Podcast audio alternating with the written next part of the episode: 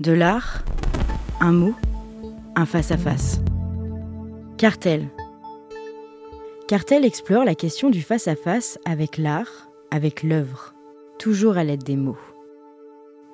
Aujourd'hui, on se demande si c'est de l'art ou du poisson, avec David Lynch. J'ai eu le, privilège de, travailler avec lui et de faire une exposition et un livre avec lui. Jean-Charles Verne. Et Lynch, en fait, a une expression, euh, enfin en tout cas, il y a une chose qu'il dit assez régulièrement, c'est quand vous allez à la pêche, euh, parfois vous attrapez un gros poisson, et parfois vous attrapez un petit poisson.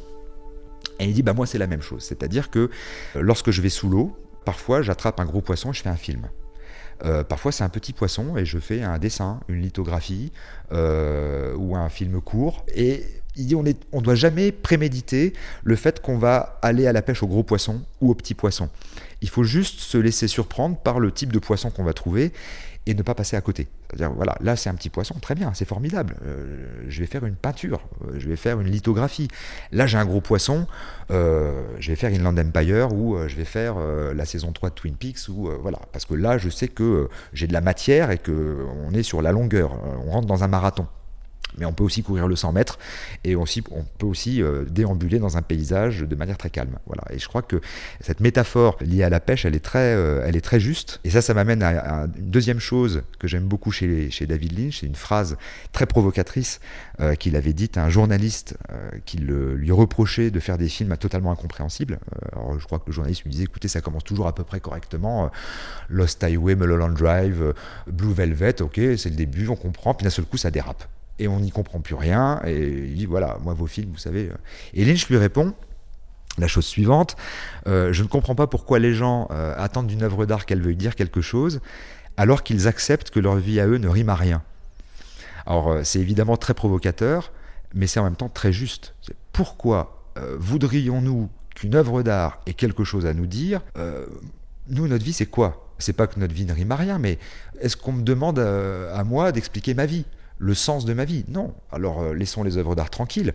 Euh, les œuvres d'art, euh, encore une fois, n'ont rien à communiquer.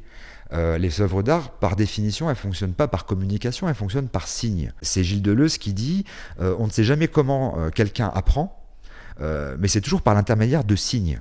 alors c'est la grande question proustienne aussi, hein, et c'est la grande question chez Deleuze. Et Deleuze ajoute donc c'est toujours par l'intermédiaire de signes qu'on apprend, et c'est toujours en perdant son temps et on revient à la question de perdre son temps, qu'on avait déjà évoqué, c'est en perdant son temps et non par l'assimilation de contenu objectif. Ça veut dire, bah, finalement, l'œuvre euh, produit des signes, elle émet des signes. Euh, elle émet des signaux. Et ces signes, on les capte ou on les capte pas. Soit je suis sur la bonne fréquence d'onde et l'œuvre est faite pour moi, soit euh, je suis pas sur la bonne fréquence d'onde et c'est pas grave. L'œuvre, elle, elle est pas faite pour moi, je suis pas fait pour elle. La rencontre n'a pas lieu. Et à un moment donné, les signes qui sont émis par les œuvres d'art, ils vont agir, euh, on l'a déjà évoqué, avec un effet retard, qui peut être très long. J'ai le souvenir comme ça d'une peintre euh, d'origine américaine qui s'appelait Shirley Jaff, euh, qui est décédée maintenant, il y a 2-3 ans. Et j'avais un ami, critique d'art, qui s'appelle Eric Sucher, qui pendant 10 ans m'a dit Regarde, et pendant dix ans, je, n'y voyais rien. Je, regardais les tableaux de cette femme, qui était déjà âgée, qui avait 75 euh, ou 80 ans à l'époque, euh, qui avait déjà une, œuvre très très longue derrière elle, donc. Et je regardais les tableaux, tableaux abstraits, et je ne voyais rien, ça ne me faisait rien.